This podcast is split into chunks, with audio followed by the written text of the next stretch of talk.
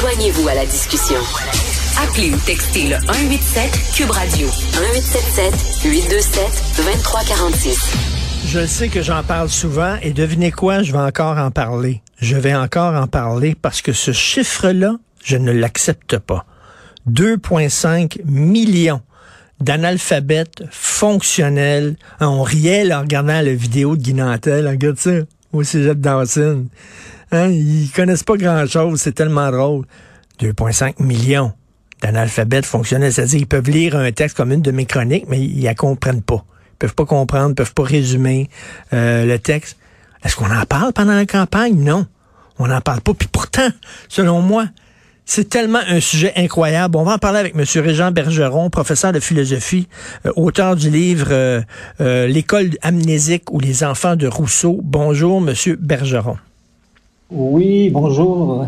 merci pour l'invitation. Ben, merci d'être là. 2,5 millions d'analphabètes fonctionnels, le pire résultat au Canada. On devrait parler de ça tous les jours. On n'en parle pas à la campagne, pendant la campagne. Comment ça se fait?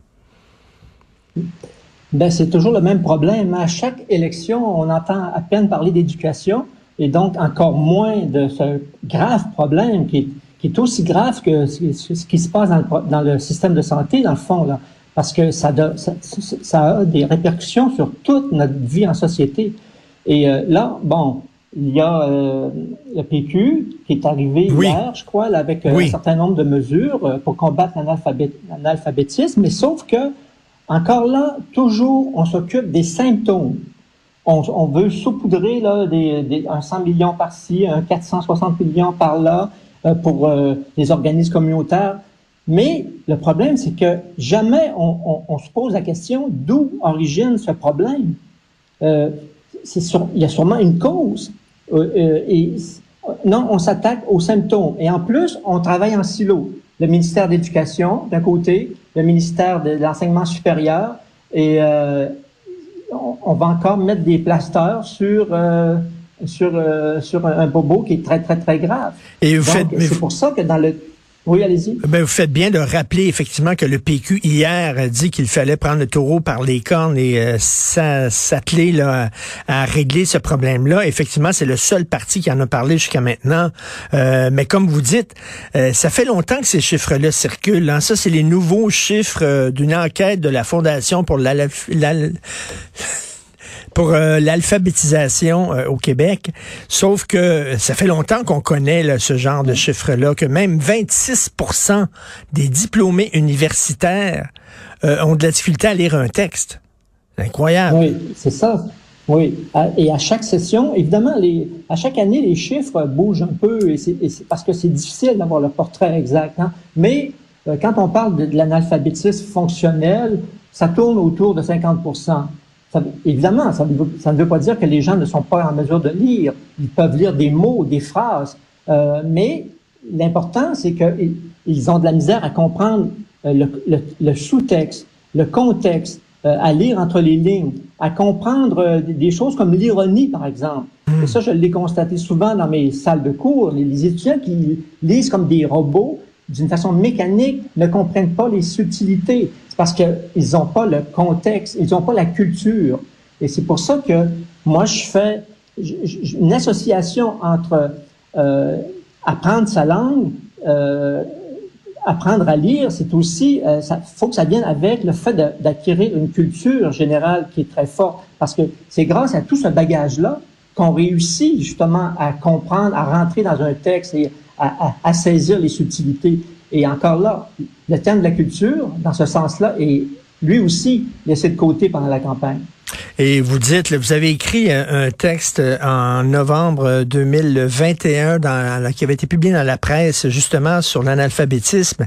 Et vous avez écrit ne pas avoir de vocabulaire, ne pas connaître les règles de base de la grammaire, ne pas savoir comment construire des phrases cohérentes empêche la pensée non pas de s'exprimer, mais plus fondamentalement de prendre forme dans l'esprit de la personne. Et moi, je suis quelqu'un, j'aime beaucoup lire, j'aime lire les classiques, j'aime la culture.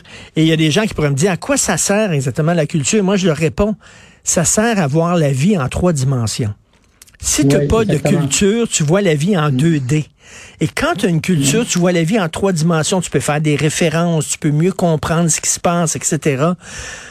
Comment ça se fait qu'au Québec, il y a tant d'analphabètes et comment ça se fait qu'on se targue d'être un, endroit où la culture c'est important au Québec? Mais je, pose la question, est-ce que c'est vraiment si important que ça, la culture au Québec? Non, je pense pas. Je pense que c'est souvent laissé euh, euh, mis de côté. Mais le problème majeur, c'est qu'on regarde la langue simplement comme un outil de communication.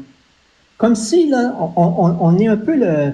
Euh, on souffre d'une sorte de naïveté. On croit que dans, un premier temps, qu'on a une pensée, et ensuite, qu'on on utilise la langue, le langage, les mots pour, pour exprimer cette pensée-là. Mais comme je le dis dans mon texte, les gens ne comprennent pas que pour avoir une pensée, ce qu'on appelle une pensée qui va au-delà des sentiments, des émotions, pour avoir une pensée structurée dans notre tête, il faut qu'on ait eu déjà accès à cette matière première qu'on appelle la langue, c'est-à-dire les concepts, les symboles et aussi à la culture générale qu'on s'est appropriée au cours des années. Et ensuite, une fois que cette pensée-là est construite grâce à la langue, là, on peut l'exprimer verbalement, par écrit, euh, sous euh, toutes sortes de, de, de, formes. Mais les gens euh, tombent souvent dans ce, dans ce piège-là. Ils croient qu'on a, dans un premier temps, une sorte de pensée là, euh, pure et qu'on on traduirait ensuite grâce à l'outil. On voit la langue comme un outil qui viendrait ensuite exprimer cette pensée-là. Mais non, pour qu'il y ait pensée, il faut qu'il y ait la matière première, les règles de grammaire, le vocabulaire, la culture, pour pouvoir prendre forme.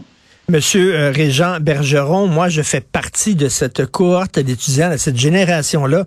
Mes cours de français au secondaire, là, puis euh, au primaire, ce qu'on disait à l'époque, c'est c'est important que les gens s'expriment. Alors moi, j'avais des cours, c'était de l'oral. Hein, c'est, j'allais devant la classe, puis je parlais, puis tout ça, puis même si je faisais des fautes, etc. Ah, ils s'expriment, c'est très bien. On mettait vraiment l'accent sur ça, l'expression, euh, et pas vraiment sur le respect de la langue. Ben, ça a donné ce que ça a donné, là, toute cette génération là mais, ça rejoint le même problème, c'est qu'on voit la langue comme un objet de communication et l'important, c'est d'apprendre à communiquer, peu importe les, les façons, les moyens, les fautes.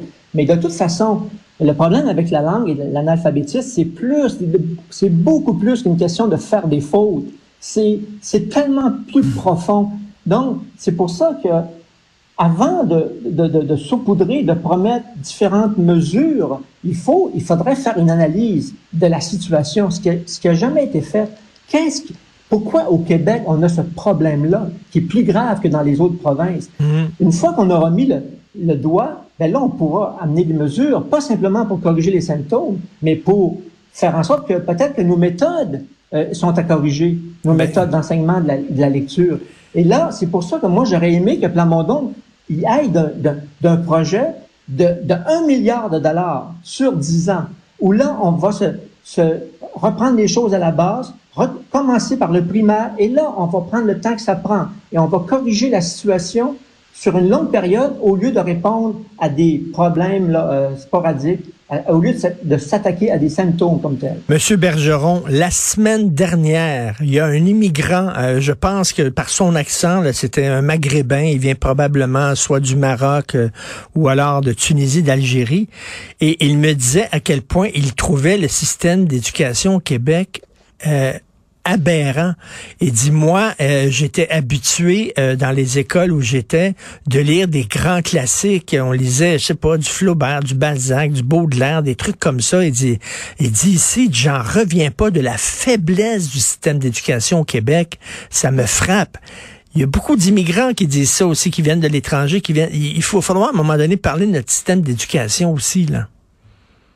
Oui, mais encore là, le système d'éducation, c'est un, c'est large là. Euh, c'est sûr qu'il y, y, a des domaines où les, les jeunes, les, les, moins jeunes performent mieux euh, en mathématiques, en mhm. sciences, mais si on prend au niveau du français, euh, là, là, je dois donner raison au, à l'homme en question que euh, les, la lecture des grands textes est mise de côté. Euh, on, on, souvent, on se contente de lire des romans illustrés, pour ne pas dire des bandes dessinées. Hein, on, on essaye d'enrober le message. Là. Et là, évidemment, une bande dessinée, un roman illustré, c'est c'est écrit dans un langage assez simple là, et souvent oral, une sorte d'oralité qu'on retrouve dans le quotidien. Donc, euh, C'est pour ça qu'il faut, il faudrait analyser, faire une étude euh, vraiment approfondie pour avoir le, le portrait ben, ben, écoutez, c'est à la limite, je dirais, c'est un problème de société qui dépasse même l'éducation. Euh, puis là, je vais avoir l'air de, je vais avoir l'air d'un vieux schnock, Monsieur Bergeron, mais j'imagine qu'on fait partie de la même génération, vous et moi. Quand j'étais jeune, la télévision publique, Télé-Québec et Radio-Canada jouaient son rôle de télé publique. Il y avait des téléthéâtres, il y avait des pièces de théâtre, il y avait, je sais pas, des opéras, il y avait des, des séries écrites par euh, Marcel Dubé, il y avait du Michel Tremblay à la télévision et tout ça. Ils jouaient leur rôle de transmettre la culture, de la faire connaître. Aujourd'hui, c'est des quiz à la télévision. Quiz, puis, euh, puis même la télévision est peu regardée par les jeunes, de toute façon. Oui.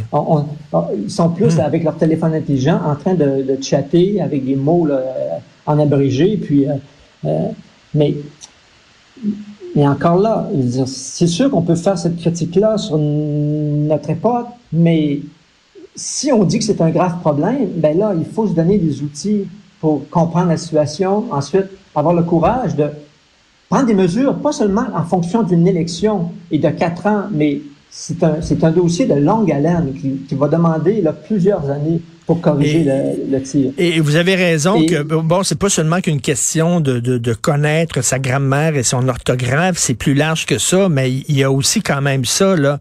Est-ce qu'il faut revenir parce que moi à un moment donné j'avais écrit euh, bon la bonne vieille dictée, puis revenir bon au par cœur, puis revenir à l'effort en classe, puis de lire des textes, oui, qui peuvent être difficiles, mais bon, arrêter de baisser la barre et tout ça. Et on me disait ah t'es un vieux nostalgique, t'es un vieux schnock, ces méthodes là euh, heureusement qu'elles sont disparues. Vous en pensez quoi de ça? Ben, c'est justement, c'est parce que l'étudiant, l'élève est devenu un client. Puis à ce moment-là, il faut, il faut tout faire pour ne pas qu'il s'ennuie à l'école.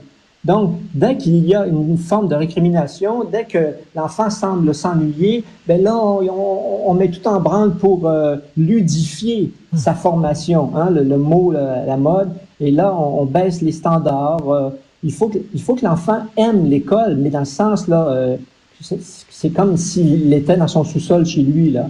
Euh, et, et dans le fond, je me demande si ça contribue, si ça contribue pas, ça, au décrochage, parce que il y a beaucoup de jeunes qui vont à l'école, qui aimeraient, qui vont là pour apprendre, pour être challengés, pour euh, acquérir des, des connaissances, s'ouvrir l'esprit. Mais lorsqu'on on les on, les maintient dans ce qu'ils savent déjà, dans ce qu'ils sont déjà. Ben- lorsqu'on les maintient dans leur tribu, ben là, il n'y a pas de, a pas d'intérêt chez, plusieurs d'entre eux. Et la racine du mot éducation, là, ça veut dire éduquer, ça veut dire arracher, c'est-à-dire je t'arrache de ton milieu, je t'extirpe d'où tu es, je t'amène ailleurs, je t'amène ailleurs. Là, notre rôle, euh, l'éducation, c'est qu'on leur donne ce qu'ils aiment, mm. on leur donne un miroir plutôt que de sortir de là et les amener ailleurs plus haut. On fait pas ça. Mm. Puis, eh, puis j'aime le mot élève aussi est intéressant. On essaie d'élever justement les, élèves. On, veut leur donner des ailes, comme je le, dis dans mon texte sur euh, la colonne de Kant. Et en passant, ce texte-là, il est euh, dans le, mon dernier livre, euh, Homère, euh, la vie et rien d'autre. Il y a une première partie dans ce livre-là. Il y a ensuite un recueil de textes que j'ai publié dans les deux dernières années et il y a des textes sur l'éducation qu'on retrouve dans le livre pour euh, vos auditeurs. Et d'ailleurs, euh, j'en avais déjà parlé de ce livre-là sur Homer, qui est un livre vraiment extrêmement important que j'ai trouvé. Moi, moi je, suis un, fan fini de l'Odyssée, donc j'ai adoré votre texte. Mais bref, effectivement, Reste que c'est un chantier, puis il faut en parler. Là, le PQ a commencé à en parler. Est-ce qu'on s'attaque aux vraies causes? Euh, je sais pas. J'ai l'impression, Monsieur Bergeron, que vous et moi, on veut être comme dans, dans le plein milieu du fleuve, les bras en croix, pour essayer d'arrêter le courant. C'est bien beau, mais on réussira pas. Oui. Mais on, parle d'un chantier, mais avant de partir un chantier, essayons de voir qu'est-ce qui est croche, qu'est-ce qui fonctionne pas. Donc, d'où la, la, réflexion là, qui doit précéder le chantier. On ne fait pas un barrage là, euh, dans le nord avant d'avoir des plans. C'est la même chose. Non, non, non, non, non. Vous avez vu là, ce qui se passe avec le troisième lien. Là. On va faire le ah troisième lien, puis les études viennent après. C'est comme ça qu'on fonctionne au Québec. Monsieur Régent Bergeron, merci beaucoup. Euh, faut lire ce texte-là. Là, vous pouvez aller là, sur euh, votre moteur de recherche, l'analphabétisme fonctionnel et la colombe de Kant de Régent Bergeron, professeur de philosophie. J'aurais bien aimé vous avoir comme prof. Merci beaucoup, Monsieur Bergeron. Bonne journée. OK, bye bye. Bye.